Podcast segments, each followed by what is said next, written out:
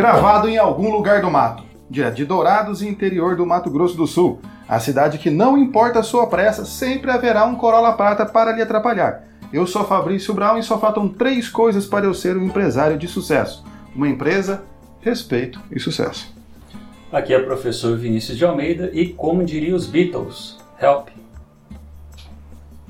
Eu sou o professor Fernando Machado. Batei palma a todos os povos, aclamai a Deus com voz de triunfo. Então vamos dar continuidade aqui a mais um episódio de Direito no Mato. Voltamos aqui ao sistema antigo, do jeito que eu realmente Freestyle jurídico. põe a respeito. E começando aquele episódio com aquele agradecimento para você que sempre acompanha o projeto Direito do Mato, que está aí ouvindo, assistindo o nosso canal do YouTube, acompanhando também a gente lá nas redes sociais. Agradecemos também a Unigran, a gente não está hoje a hoje lá no espaço, mas a gente sempre tem que agradecer pelo espaço fornecido. Também aí para o saudoso Paulo, onde é que ele esteja. Tá de férias. né? É. É, parece que o Paulo morreu. o Paulo tá bem. Onde é que ele está? Puta, eu vou ter que mostrar para ele. Deus lhe acolha do seu lado. Combateu o bom combate, guardou a Paulo, fé. muito obrigado. Ele só tá de férias, pessoal. Não tá de É, férias. tá de- Irmãos e irmãs, mais uma vez fica aqui o nosso agradecimento e eu olho diretamente para você na única câmera que nós temos para dizer que para nós é muito importante ter o seu apoio, ter a sua participação, ter a sua presença e a sua audiência. Então, mais uma vez aqui pedimos para que você eh, nos siga nas redes sociais, nos siga no YouTube, nos siga ah, no Instagram, no Facebook é, e esteja ali sempre interagindo, participando conosco deste bonito projeto Direito do Mato. E aí, para contribuir com esse projeto e divulgar o nosso nome e a nossa marca, se você quiser adquirir a nossa gloriosa caneca Direito do Mato, tá? basta entrar em contato com a gente pelas nossas redes sociais. tá? E hoje nós temos outro podcast temático. Né? Vamos falar sobre carros. Relâmpago Marquinho, Velozes e Furiosos. É, hoje é um episódio de família, né? Não sei se... Ah, você não assiste Velozes e Furiosos, pô? Ah, é. Proteger a família, pô. Tá certo. Ô, Hanna. É, eu fiquei. Você não assiste Velozes e Furiosos? Não, Não? não. Eu também É. não, só que eu conheço esse cara. Eu assisto. Bom, mas hoje então é um episódio temático aí, uma homenagem ao novo filme do Velozes e Furiosos. Um episódio dedicado aí aos veículos automotores. A gente selecionou aqui algumas notícias para a gente poder discutir sobre essa matéria. E olha só a primeira notícia. Antigo dono que não comunicou venda de veículo responde solidariamente por infrações.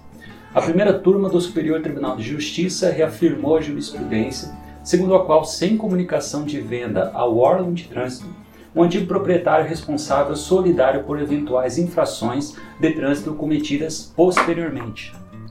A antiga dona ajuizou ação para desconstitu- desconstituir as multas e a pontuação de sua carteira de habilitação imputadas depois de abril de 2009, quando o carro foi vendido. Em primeiro grau, o pedido foi julgado improcedente, mas o Tribunal de Justiça desconsiderou a responsabilidade da vendedora pelas infrações. Para o Detran, o artigo 134 do Código brasileiro é claro ao estabelecer que o vendedor deve fazer a comunicação de venda para se eximir da responsabilidade por eventuais multas futuras. Segundo o relator do recurso, ministro Benedito Gonçalves, a interpretação inicial dada pelo STJ ao artigo 134 afastava a responsabilidade do antigo dono pelas infrações administrativas cometidas após a alienação do veículo desde que fosse comprovada a transferência da propriedade. O ministro mencionou a súmula 585 do STJ, segundo a qual a responsabilidade solidária do ex-proprietário, prevista no artigo 134 do CTB, não abrange o IPVA incidente sobre o veículo automotor no que se refere ao período posterior à sua alienação.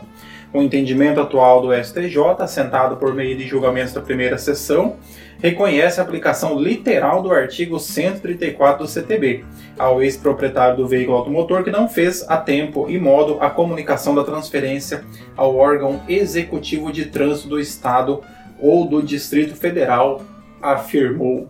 Beleza, então deixa eu ver se entendi aqui. Então ela vendeu o carro, ela tinha um carro, vendeu e aí recebeu multa por fato depois da venda. É quando você faz a, a alienação do veículo, então a pessoa que, né, no, no caso relatado, uma situação muito comum, a pessoa vai ali no, no, no, cartório, reconhece firma, assina o recibo e entrega então a posse do veículo entrega o, o recibo para, o, para o, o, adquirente, né, para o novo proprietário.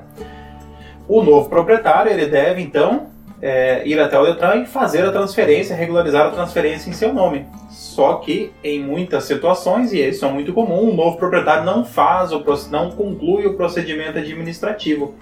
E o veículo, então, mesmo, mesmo com o recibo assinado, ele continua é, em nome do proprietário anterior. A pessoa só vai tomar conhecimento disso quando ela, ela começa a receber ali é, algumas algumas multas, infrações de um outro estado, de local que ela jamais ela esteve, mas ela começa a receber justamente por conta de que o veículo continua é, registrado junto ao Detran em seu nome. E aí, como é que fica então o entendimento por parte do STJ nesse caso? É, o procedimento administrativo ele exige que a pessoa faça a comunicação da venda. Então, a pessoa ela pode, é, junto ao Detran, ela informar a venda, então com a cópia da, do recibo assinado, ela informa a venda e informando então a, a, venda ao Detran, o Detran ele cessa a responsabilidade da pessoa sobre aquele veículo. Então é como se ele desse baixa em nome da, daquela pessoa e aguardará então que o próximo proprietário, que o proprietário novo faça a regularização. Então esse procedimento é um procedimento que visa é, é, de proteção ao vendedor em relação a, ao registro do veículo. Então ela deveria ter comunicado a venda ao Detran, conforme de, define o artigo 134 do CTB, que ele diz que é, o, o, antigo proprietário deverá encaminhar ao órgão executivo de trânsito do Estado ou Distrito Federal, no prazo de 60 dias, cópia autenticada do comprovante de transferência de propriedade, devidamente assinado e datado e aqui o ponto em que se refere a essa interpretação literal, sob pena de ter que se responsabilizar solidariamente pelas penalidades impostas e suas reincidências até a data da comunicação. Então, o artigo 134, na interpretação literal, ele é muito claro que se a pessoa não informar, ela responde solidariamente. A finalidade aqui é que o, o poder público ele não tem como saber se que o carro foi vendido, transferiu a propriedade, se as partes não comunicarem. Então ele coloca de quem é a obrigação de comunicar a venda? Do vendedor. Simplesmente comunicar a venda. Dali em diante, a partir do recebimento da comunicação da venda, então as responsabilidades administrativas, multa de trânsito, licenciamento, isso fica por conta do novo proprietário. A transferência do nome é, é, e até a mudança do documento né, do veículo só vai ocorrer quando o comprador levar o veículo para uma vistoria e aí proceder então à modificação definitiva. Mas com essa comunicação já cessa a responsabilidade. É que é do cancioneiro popular, né? As pessoas têm por costume acreditar que a responsabilidade é só do comprador nesse caso. Né? É. Por conta de que o comprador está com o veículo, tem que levar lá para fazer a vistoria. E acabam achando que é o comprador que tem que fazer isso. Porém, há duas responsabilidades: do vendedor de comunicar que vendeu e do comprador de providenciar a mudança da titularidade. É, e aqui também há uma, há uma certa há uma certa confusão no sentido das, das obrigações, da obrigação é, é, civil, que é a, a, a, trans, a, alienação do veículo, que é um contrato privado de compra e venda, de compra e venda normal, no qual ali a, a, não se discute nesse caso aqui a propriedade do veículo, porque uma vez que é bem imóvel com a tradição ali, a tradição ficta, né, entrega das chaves do veículo, é. né, e a posse do e a posse do bem. Então tradição a, simbólica. É, tradição simbólica. A, nesse caso, então, é, a, a relação privada ela foi constituída perfeita e, e não, não há discussão. Porém, existe também a obrigação administrativa, que é o procedimento de informação da venda. Então, a pessoa ela conclui a relação jurídica no âmbito é, do direito civil e ela não finaliza no âmbito do direito administrativo, que o artigo 134 deixa claro que você deve informar a venda. Até porque, é, justamente o artigo 134, ele já é, estabelece esse procedimento como uma proteção ao, ao vendedor, justamente da má-fé do comprador de não proceder o, o registro do veículo. É, e, é, e essa comunicação não tem custo. É uma mera comunicação. Você não tem que pagar taxa de registro, de, sei lá, é taxa, seria taxa, né? Não tem nenhuma taxa a ser paga. Você só comunica o Detran e pronto. A, a, a questão administrativa está resolvida e o vendedor está resguardado. Qualquer multa, tudo vai chegar agora para o endereço do novo proprietário. E um procedimento que, creio eu, deve ser feito hoje pela internet, né? Eu... É, pela internet eu não tenho certeza, mas acho que pode ser. É. Mas por correio já era possível. Tem o endereço do Detran, você pode encaminhar com aviso de recebimento, é, como é a cópia autenticada eles fazem essa modificação. Há muito tempo que eu não troco de carro, tenho mesmo há muitos anos, né? Na vida de professor a gente demora para de trocar de carro, então eu estou desatualizado em relação às inovações. Mas não diga isso, diga que você é uma pessoa minimalista e não se apega a essas questões é, é, do, do, do, ter e sim é do ser. Mais, Exato. É, mais né? natureza. É verdade. Então eu sou uma pessoa minimalista, né? É. objetiva no, no, no patrimônio, né? É, só aquilo que é extremamente necessário. É, essencial. Você quer se locomover, você não tem o um veículo para o status e etc. Isso aí que a gente está falando sobre a obrigatoriedade do vendedor ele informar os órgãos competentes, ele também reflete no direito tributário. Até porque o próprio CTN ele fala que esses contratos particulares eles não podem ser é, usados como instrumentos para você afastar a obrigação tributária, a responsabilidade tributária. Tanto é que na própria notícia fala, ó, os ministros eles reconhecem a superação da súmula 585 do STJ, que falava, ó, vendeu partir do próximo ano IPVA a conta do novo. Só que não tinha comunicação, não tem como saber. E até porque o IPVA ele, ele foca mais no proprietário. Se está lá constando ainda um antigo dono, ele acaba respondendo. Só que daí uma pergunta que surge, que pode surgir é o seguinte: vamos imaginar que ela teve que pagar, então licenciamento, multa e tal, teria direito de regresso? Oh, declaro. Sim. Pela natureza contratual do negócio entre eles, né? Todos os ônus é, que vieram posterior é, ao negócio celebrado são de responsabilidade do comprador. É, é mesmo não, não, o vendedor não comunicando a venda, o comprador no final vai ter que pagar. Paga o Detran, entra com uma ação de cobrança para receber aquilo que teve que pagar. E a, a lei vai, o Poder Judiciário vai lhe garantir que seja ressarcido. Se vai receber ou não, aí depende mais é do devedor. É, ainda bem que a pergunta do professor Vinícius foi uma pergunta fácil, né? Que quando eu começou a apertar, eu falei, vai que é uma pergunta difícil, eu não sei responder, né? Mas é. essa é tranquila. Aí pode incidência, não sei o que, não sei da onde. Aí... É, exatamente, eu já comecei a ficar um pouco assustado. Ele foi pro né? tributário, foi entrando lá dentro e voltou. Uh. É, aqui, o, né, é, inclusive, né, a situação é muito comum que quando o veículo é comprado ali, por exemplo, é adquirido junto a uma, a uma garagem, é feito ali um pequeno contrato de, de compra e venda, é, e nesse contrato tem a cláusula de que eventuais débitos é, ocor, é, eventuais débitos conhecidos após o contrato, mas que tenham como fato gerador uma ocorrência anterior, eles são de responsabilidade do vendedor. Por exemplo, é, em relação às multas, multas que são é, estaduais, elas são comunicadas pelos Detrans, mas elas demoram aí um, um, um tempo razoável para aparecer. Muitas vezes, quando você faz a venda do veículo, é, não consta ali aquela, aquela infração. Dois, três meses, quatro meses depois, então, é, de transferido o veículo, vem aquela multa de um outro estado ali que já foi por um fato que ocorreu lá quase um ano atrás, né? Então, né, justamente é proteger uma situação como essa, em que há ali um, um um débito que não era conhecido na data da celebração do contrato e, portanto, não tem como ser responsabilizado o adquirente, né? É isso aí. Agora você já sabe, ao trocar de veículo, ao comprar um carro ou vender, de quem é a responsabilidade. E, e é interessante também que seja feito isso no, no, prazo regulamentar aqui de 60 dias, que a finalidade é evitar a multa também. É, no período quando você vai fazer a transferência do veículo, daí já são 30 dias após o negócio, se você não faz, aí você paga uma multa por não ter feito dentro do prazo. Porque se não der prazo, não tiver uma multa, ninguém faz dentro do prazo mesmo. Na realidade, a multa é que cumpram o prazo. Incentivar, né? Que silêncio constrangedor, né? É, viu só? Então vamos lá, com três dias de uso, Carro elétrico de 650 mil pega fogo com o motorista dentro. Três dias após ser entregue, um carro elétrico da Tesla, o modelo S Lite 2021, comprado por cerca de 650 mil reais, pegou fogo com o dono dentro. O motorista conseguiu escapar da chama sem, feri sem ferimentos graves. Inicialmente, o motorista, que disse ser um executivo, não conseguiu. Essa informação é relevante, né? Não conseguiu escapar do carro em chamas porque o sistema eletrônico da porta falhou. Então ele teve que usar a força para empurrá-lo, né?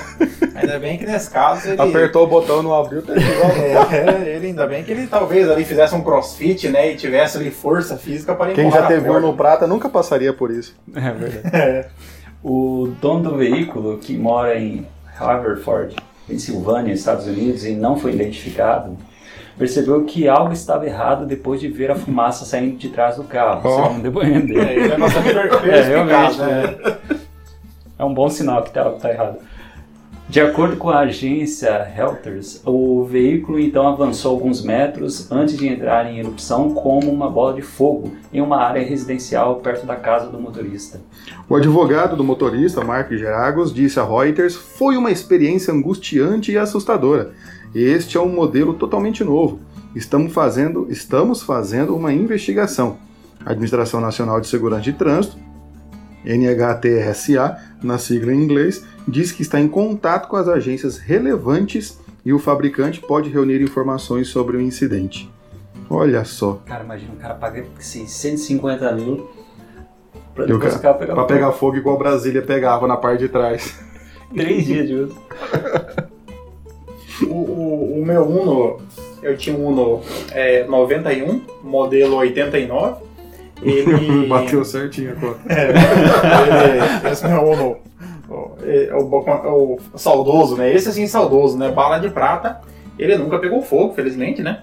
Mas ele, eventualmente, era necessário usar a força para sair de dentro do veículo, né? Que a porta ela travava, né? você até puxava o pininho, mas a porta não abria, né? Então era necessário é, é ter ali uma certa força física para sair do veículo. Eventualmente para entrar também. Era vidro elétrico também? Não, era analógico. analógico. Analógico. Não era digital. Mas isso acontece. Eu Mas também... ele tinha, ele tinha aquele sistema que quando que os carros têm que hoje que quando você para no semáforo o carro desliga. Ele tinha esse, esse sistema, é. Afogava. É, chamava afogar. ele tinha esse sistema. Eu tinha um, um cicatriz, né, famoso Escort, que ele, no, quando chovia, molhava a distribuição, entrava água por baixo, e aí eu ficava sempre na chuva a pé. Era muito bom. O carro não funcionava na chuva. A situação em tela, ela se encaixa naquilo em Tesla. que eu... É, é em Tesla. Ah, Foi muito bom, hein? Foi muito bom. É, nesse caso aqui, é, nós temos uma situação que o CDC ele trata, que é o chamado fato do produto ou do serviço.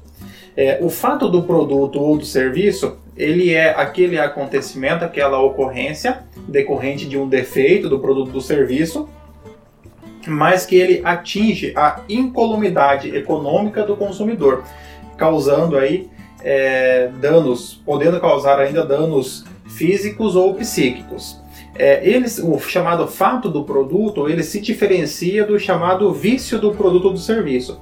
O vício do produto ou do serviço é o mero defeito que ele atinge é, o produto ou o serviço, mas que ele não extrapola a, a, a esfera daquele bem. É, o, o, defe... o, o, o vício só atinge um prejuízo patrimonial só o patrimonial é. relativo ao a, próprio ao bem. Próprio. Seria o carro estragar. O carro que não liga. Isso. O carro Aí, não ligou. Problema do carro, mas não atingiu a, a, pessoa. Nesse carro, o carro pegou fogo, a pessoa se queimou. Então nós temos o fato Aí, do produto ou do serviço, que ele que é um defeito também, mas é um defeito que extrapola a esfera do próprio bem. Né? O CDC vai tratar sobre esse assunto e isso além do artigo 12 ao artigo 17. E classificado como um fato independente seria independente pelo fato do motorista ter escapado.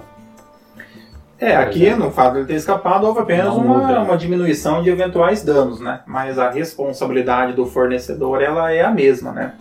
Aqui, felizmente, ele escapou, né? Poderia não ter escapado, né? Porque o carro elétrico, né, justamente, ele trava quando pega fogo, é. né? Então, é Será que o, o, esse esse Tesla veio com o motor do Maré? É, o, o maré não, o que pegava fogo era o tipo, né? O tipo e o Maré, é, É. o mesmo motor.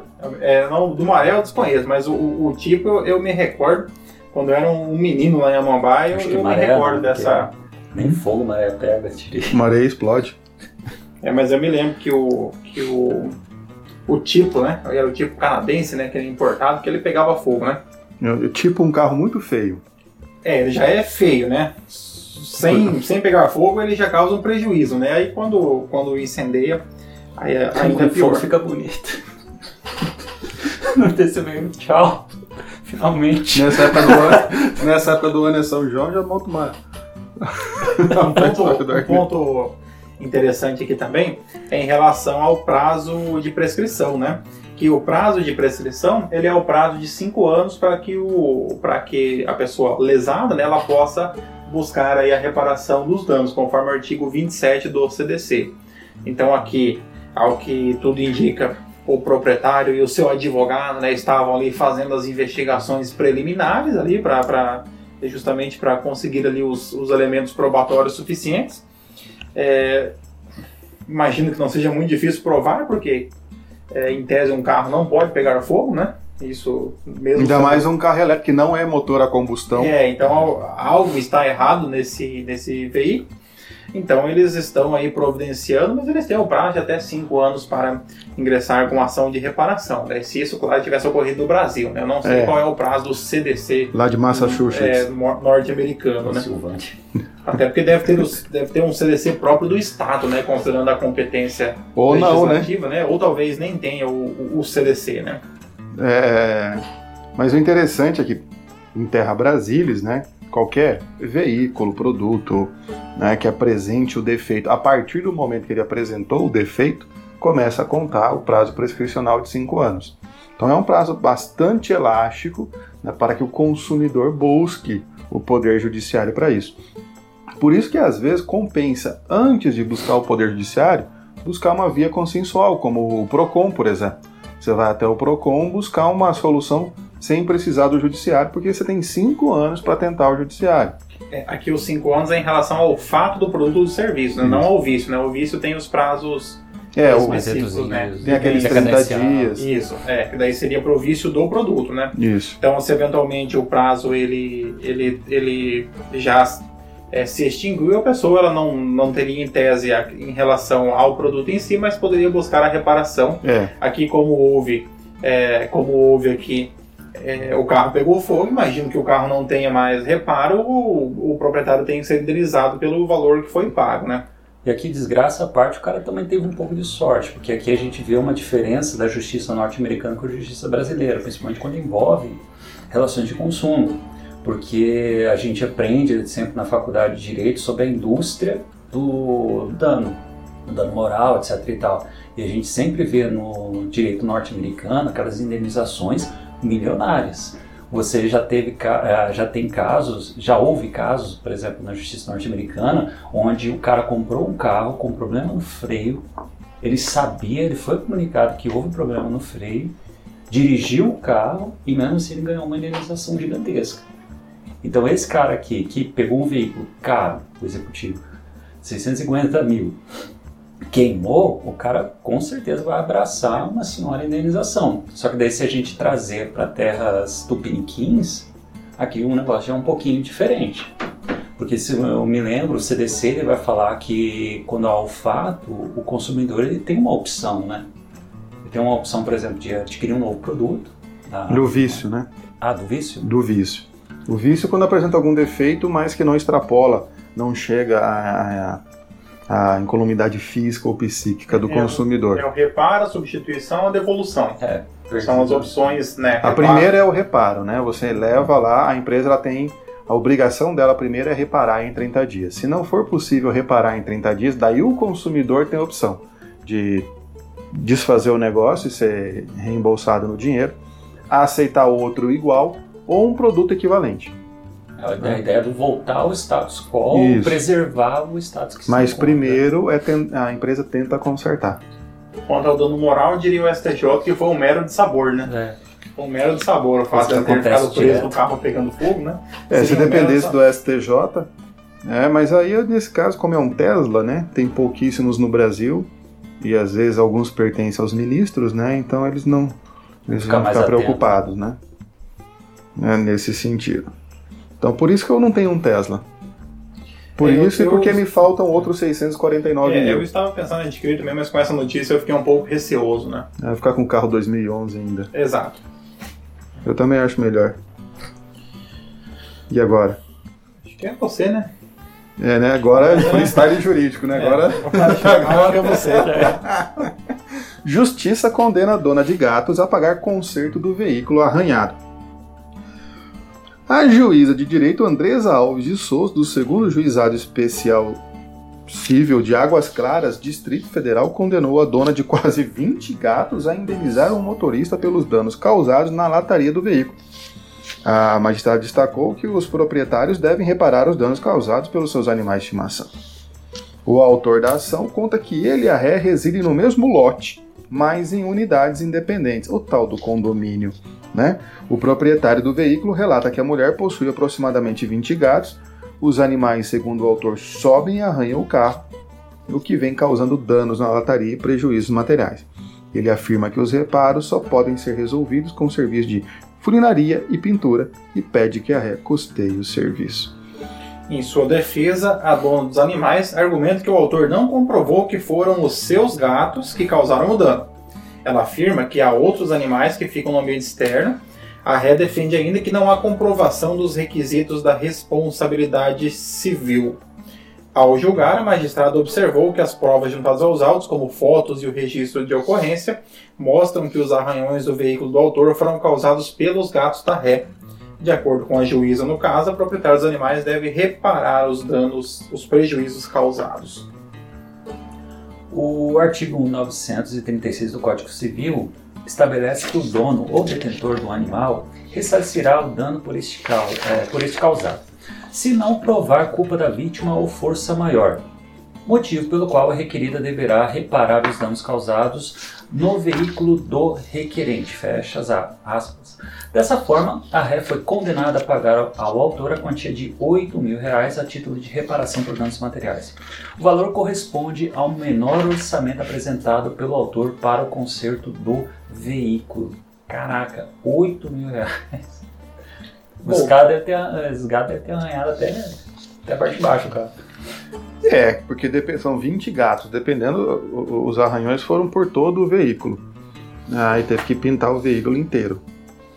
O mais engraçado é falar assim, ó, tem 20 gatos, mas nem... Não provou que foram os meus Não 20 foram gatos. os meus 20 gatos. Pode ser qualquer um dos A 20. gente é vizinho, mas parece um arranhão de gato, mas não, não é nenhum dos 20 aí. É que o Código Civil deixa bem claro, aí é uma responsabilidade objetiva, que o detentor, o proprietário dos animais, respondem pelos danos causados por esses animais. Então, se você. Ela vai falar assim que ela é mãe de 20 gatos, né? Ou, ou o nome mais politicamente correto, tutora. Tutora, tutora de 20 gatos, então, mas ela responde pelos danos que esses animais causarem. Ah, até porque o Código Civil fala que os pais respondem objetivamente pelos prejuízos que os filhos causarem. Então, se ela se considerar mãe, é a mesma regra. Ela não tem para onde fugir. Né? É, é, e aí, é claro, no mesmo terreno, ela é vizinha dele. Não há uma divisão ali, pelo que for claro, dos lotes. E gato não respeita muro mesmo. É bem possível que tenha sido. Se fosse um gato e na vizinhança tivesse outros 20 gatos, seria difícil falar que é o dela que fez aquilo. Mas ela tem 20. Né? E mora ao é, lado. 25 é, já, já é um dano considerável, né? Então, é, é- é claro, ela vai tentar alegar que não tem condições, mas nesse caso o Código Civil é claro. E se você tem um animal, por exemplo, eu tenho um animal, um, um cachorro que pesa 40 quilos. Eu não, eu não deixo de forma alguma ele ficar solto na rua, porque ele é um desembestado quando ele fica sozinho sem a coleira na rua. E aí, a- além de alguém poder atropelar e vir a matar ele, ainda vai destruir a frente de algum carro. Além de eu sofrer pela morte do animal, Ou derrubar alguma pessoa de moto. É. Além de sofrer pela morte do animal, eu ainda vou ter que reparar o dano causado né, no veículo, ou na moto, ou tudo mais. Né, Então, é, o proprietário do animal tem que ter esse cuidado. Então, é, é necessário. Só que gato é bem diferente. Você não prende o gato na coleira. Né? Pode até prender, mas não convém, né? Então, por isso que ela foi responsabilizada aí nesse sentido a arcar com as, com as peripécias dos seus 20 gatos. É, aqui nós temos duas questões distintas, né? O, o, o bom e velho, a, a, boa e velha responsabilidade civil, nós já tratamos aqui em vários episódios, aquele que causa o dano a outro tem o dever de repará-lo. Então o Código Civil ele já é muito claro nesse sentido. Aqui basta então que o é que aquele que foi lesado, que foi prejudicado, então ele comprova os elementos ensejadores da responsabilidade civil, que ele comprova então que houve é, a conduta, é, que houve o dano e que há um nexo causal e houve ali uma responsabilidade. Aqui no caso uma responsabilidade, uma conduta acredito que é culposa, porque a, a, a tutora dos gatos não manteve os gatos em, é, no, no, em relação à sua, à sua unidade. Ou não os adestrou. É, porque imagino que ela não, não tenha agido de forma dolosa para o gato, o gato vá lá e estraga o carro do vizinho, né? Então acredito que aqui de forma culposa, mas estão presentes os, os elementos ensejadores da responsabilidade civil. Logo, então, ela tem o dever de indenizar. É, outro elemento é o bom e velho direito de vizinhança, né? É um, aqui uma área do direito tão antiga, né? E que certamente continuará existindo por muitos séculos, né? E a tendência é que cada vez fique mais complicado, é, mais delicado, é. porque cada vez mais as pessoas vão se agrupando em unidades menores, menores e mais próximas, né, mais próximas, o que traz esse tipo de dificuldade. Mais é, gato e tudo. É como o Vinícius sofre, né? É, meu vizinho, todos, todos. e o legal dessa notícia também é que ele traz Mas uma você, questão... Você tem um gato, né, professor Vinícius? É, tem um, não 20, né? Ah, tá. Um. Ia não estragar o carro de ninguém. Não, nem só, coitado, é um prisioneiro. Dá até, dá até dó. Mas essa notícia aqui ela também trouxe uma questão prática bem legal assim pro, pro nosso aluno que está ouvindo, que é em questão de que a juíza ela decidiu o valor de reparação dos danos materiais com base em um orçamento apresentado. Na verdade, o menor orçamento. E isso é uma prática que se tem dentro dos juizados. Justamente você apresentar uma série de uma série de orçamentos justamente para o magistrado poder observar com base na proporcionalidade. É, até porque o, aqui o, o, procedimento do juizado, procedimento aqui sumaríssimo, ele não permitiria, por exemplo, produção de outras provas como prova pericial. Então não poderia ser designado um perito para que avaliasse o veículo, não é compatível com a, a vou usar a palavra simplicidade, mas parece tão singelo, né? Mas é isso mas mesmo. não é compatível simples, com a simplicidade do procedimento do juizado especial. Então, por conta, então para suprir aí a impossibilidade de realização de perícia, então é, a prova já é pré-constituída, né? Já se apresenta ali os orçamentos, na, é, não há exigência mínima de três orçamentos, mas você apresenta ali dois, três, quatro orçamentos que em regra já servem para que você possa demonstrar o valor de mercado daquele serviço, né? Uma vez que, por exemplo, a pessoa poderia trazer um orçamento é, forjado e tentar aqui, de forma indevida, é, locupletar-se, né? É, e, a, ao... e, a, outra parte pode, dar, na mesma sorte, buscar outros orçamentos e mostrar que aquele orçamento está fora da realidade. Né? Porque em outros locais é possível fazer o mesmo serviço por muito menos. Então, ah, é, dá até, é, exatamente, dá falar isso, que a própria ré pode fazer, tomar essa postura, pode. chegar a apresentar. Porque ela pega o modelo do carro, tá, o que, que ele está falando que tem que pintar nos outros orçamentos e procura outros locais para saber se o preço confere ou não. Se ela achar preço mais barato, ela pode oferecer o pago, mas desde que você faça nesse local. É, e tem aquela jogada da proporcionalidade parte do magistrado, né? Se vê, por exemplo, conserto é 8 mil, ela chega com um orçamento de 800 reais, falou, opa, peraí, mas daí é aquele, é, gato, é, aquele primo que recém fez o curso no Senai, né, e quer testar na, no, no carro na família. Professor Vinícius, uma pergunta. É, em relação à ré, ela poderia apresentar reconvenção no juizado especial? Então, pergunta, pergunta processual, vamos lá. Não, que eu me lembro, o procedimento da Lei 9.099, ela, que eu, que eu me lembro ainda, ela não permite a apresentação de uma reconvenção. O que seria possível nesse caso? A ideia é, dentro da própria peça de defesa, apresentar um pedido contraposto. Professor Vinícius sempre me orgulhando, né? Viu só? Professor Vinícius é sensacional. Por isso Só que, que, a estrutura atual da reconvenção é muito parecida com o pedido contraposto. Tem isso, né? porque No não- CPC de 73 era uma peça apartada, Nossa, diferente, né, e tal. Então agora na prática você coloca ali o item 2 ali é a defesa, o item 3 é, o, é a É. reconvenção que acaba se tornando quase que um pedido contraposto, né? Caso ela alegasse, por exemplo, que é, não houve Quebrou o unha do gato. É, que ele ac- acabou ali agredindo o seu gato por conta. ou Ela- assus- ela- assustando o seu gato Ou e que ele, causou a que ele passou pimenta na tinta para os gatos É, e, e- arranhar a e lambeza. houve e algum correr. dano moral para o gato que ficou assustado. Mas uma, algo que me chama a atenção nesse caso é que é, a notícia, claro, não traz a informação, mas é um problema que tende a voltar a ocorrer, né? Porque É, se eles residem no mesmo lote e se não há ali a, a, a divisão, então eu acredito que daqui a seis meses talvez o autor ingresse com a mesma demanda, né? Cara, mas essa, essa dona se ferrou, porque se ela sumir com os gatos, aí vai ter problema em outra área do direito. Tanto ambiental como, eh, como penal. não, sumir pode ser que ela dê para adoção ou, ou É, para outras a gente Tem que pessoas. presumir a boa vontade, Isso, né? a é. boa fé. A né? boa fé das pessoas é, é presumida, má fé a gente prova. né? E nós não conhecemos a proprietária, a tutora dos 20 gatos, que deve ser solteira e já ter 50 anos e ser coordenadora pedagógica do primário. Aposentado do Estado.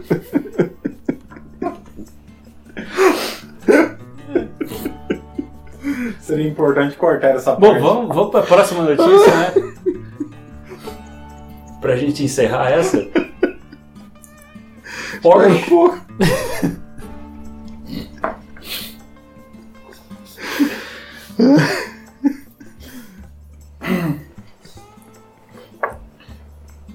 Vai, professor Vinícius.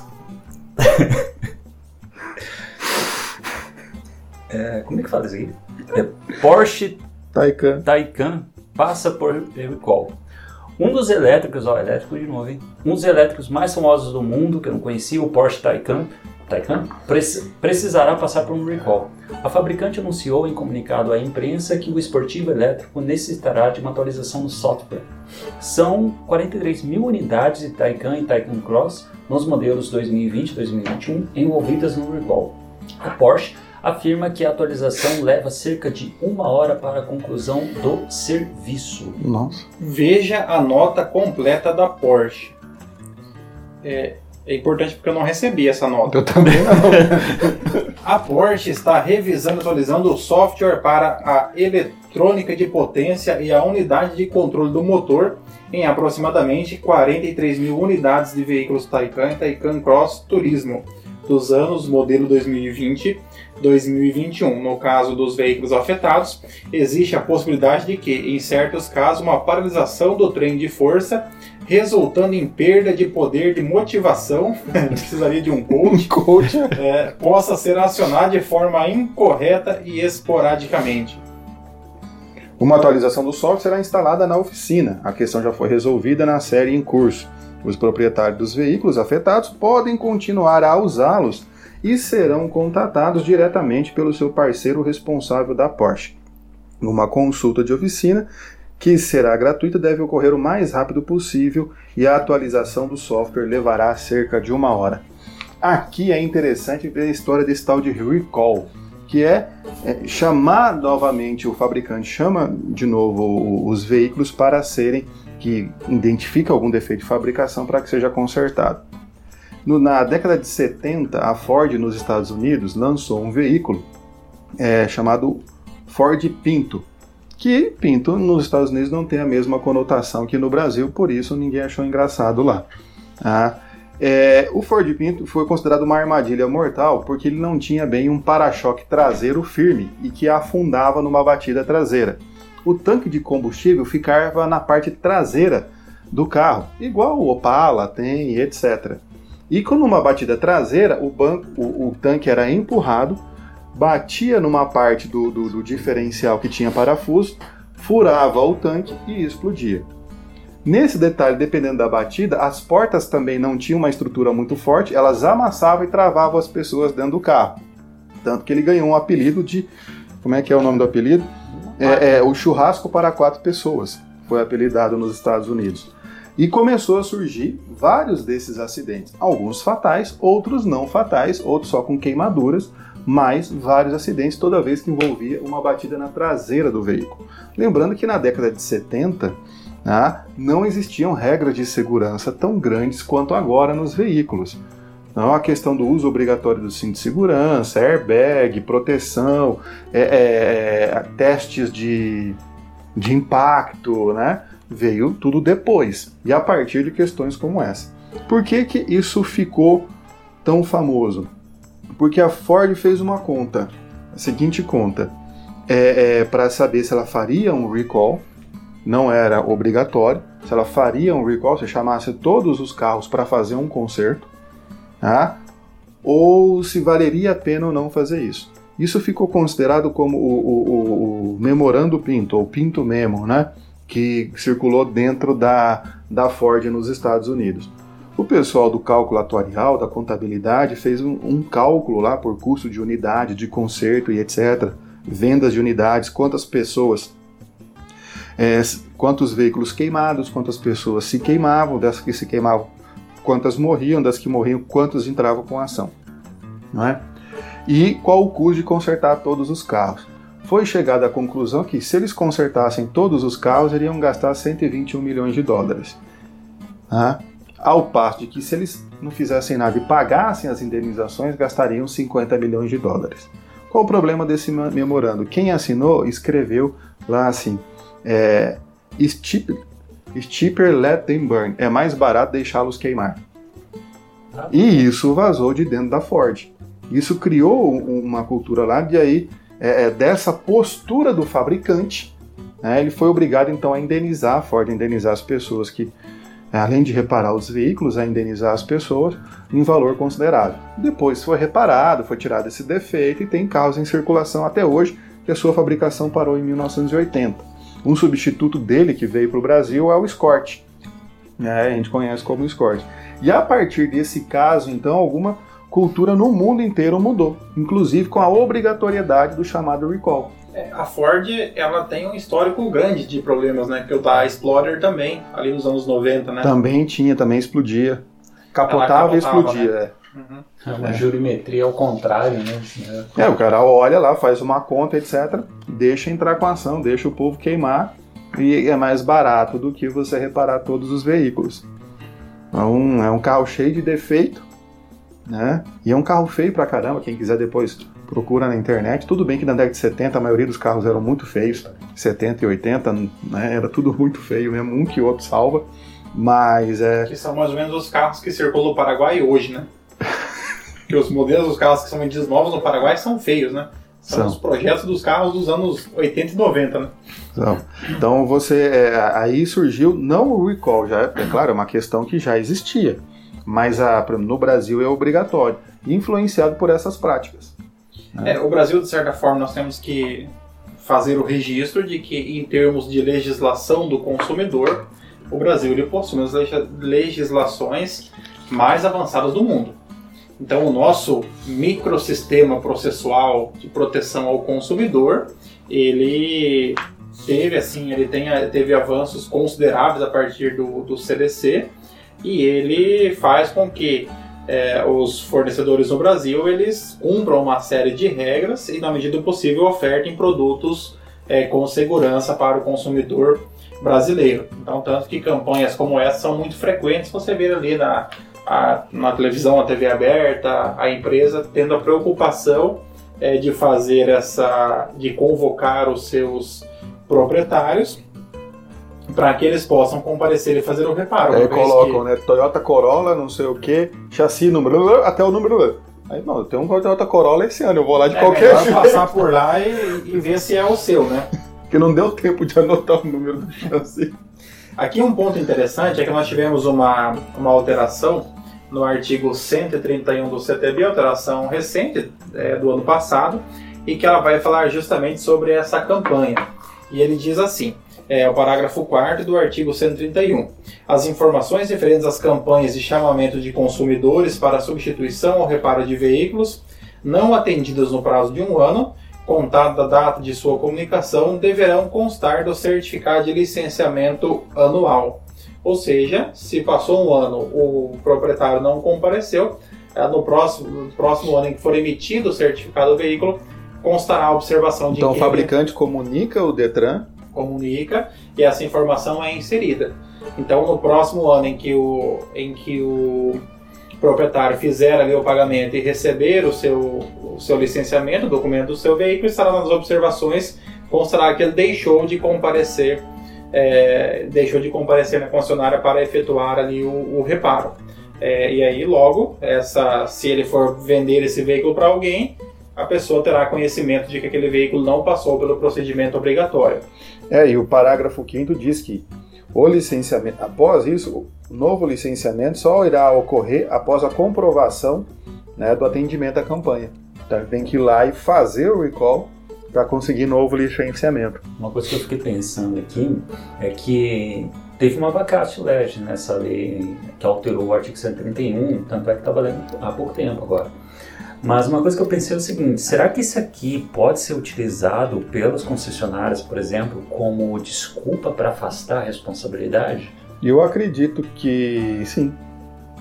Né? Se ele comunicou fala. é, no, no- no certificado, consta lá, ele foi lá, ele sabe que não tem, que ele tem que passar lá. E, é- e o recall é gratuito, isso que é importante falar também. O, o proprietário que comprou, ele não vai gastar nada, vai E levar. massivamente divulgado. Isso, ele vai levar na concessionária e aqui ele foi pessoalmente notificado. Ele foi tentar fazer o licenciamento e consta lá. Então sabe que ele está ciente disso.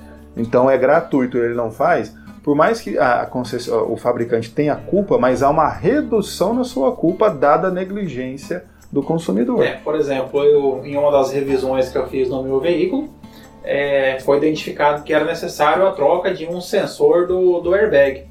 É, contudo, aquele sensor demoraria, por exemplo, uns 90 dias para após o pedido para que ele estivesse apto para ser trocado. Então, o que fez o fabricante? Colou um adesivo no porta-luz escrito é, esse o proprietário foi informado da necessidade de comparecimento dentro do prazo de 90 dias, é, tendo em vista o risco de abertura é, a qualquer momento do sistema de airbag. Aí você fica com uma sensação boa andando dentro do carro, sabendo que a É. qualquer momento, dentro de 90 Passa dias, buraco, né, assusta, você né? já fica pensando que ele pode a qualquer momento acionar o airbag, né? Assim, é, é muito divertido você ficar... Toda hora você tá lendo, a culpa é minha. E era qualquer bag? É, ou era só do airbag- passageiro? Ninguém pegava carona com você. Não, era do passageiro. Era do Era do passageiro. passageiro. A pessoa senta no banco de trás, então É, anda de aí, táxi o tempo Então, assim, é, É um- é, um dos estava lá um adesivo, né? Estava um adesivo ali, né? Assim, a qualquer momento pode. Vai surpreender, vai, vai É. chegar a hora. Então, ainda bem, passados os 90 dias, mas é, antes disso, eles me ligaram dizendo que já estava uns 30 e poucos dias, já me avisaram, eu pude Eles já pedem 90 pra ninguém reclamar do prazo de entrega. Exato, exato, né? E, e, assim, daí você fica com mais medo, quando eles ligam, você vai na hora, né? É, é, isso aconteceu com todos os sites de entrega no Brasil, não sei o sei- quando começaram a, a, se respons- a ser- ter que indenizar pelo atraso na entrega. O pessoal comprava, prometia ir lá em 15, 20 dias, demorava As 30. festivas. Entrava com ação paga. Agora tu não coloca, não, leva 45, leva tantos dias. E aí chegando você fica E feliz. chega né? antes, mas ele sabe que vai chegar antes. Só que É, ele já você- põe um prazo elástico pra não ter problema. Porque se ele prometeu 5, chegou em 10, você fica bravo. Se ele prometeu 15, chegou em 12, você fica feliz, né? É, então é, tudo é questão Você de. vai comprar, você já vista, olha né? tantos dias, tanto dia, tanto dia, eles entregam antes por conta disso. Então é sempre uma, uma felicidade. Você compra um charuto, chega na metade do prazo, olha que maravilha. Né? Aquela sensação, ganhei. É, a gente já sabe disso. Irmãos e irmãs, chegamos ao final de mais um episódio do Direito do Mato. Hoje um Direito do Mato raiz, né? Gravado Raiz, com é, estrutura precária, é, sem qualidade de som, sem qualidade de imagem, é, o que não, não, mas ó, vai ficar bom na edição, ou não. é ou não, né? Só qualidade de É, conteúdo. sem muita qualidade de conteúdo, mas isso também é, é independente do estúdio. Isso não muda nada não no muda muito, mas o mais importante é que você está aqui e nos acompanhou até o final. Né? Então, olhando para os seus olhos, eu digo muito obrigado pela sua audiência, pelo seu carinho e esteja aqui sempre conosco. A gente espera que você já tenha deixado aquele like maroto aí no nosso vídeo no YouTube e também fica aquele convite para você conhecer mais o, o projeto Direito do Mato. É, acompanhe os nossos episódios no Spotify, em outras redes de streaming, Google Podcast, Apple Podcast. Confira os nossos vídeos e cortes lá no nosso canal do YouTube. Comente e compartilhe. E para adquirir novamente uma de nossas canecas, que ela serve para tudo, inclusive para tomar café, ah, basta entrar em contato conosco pelas nossas redes sociais.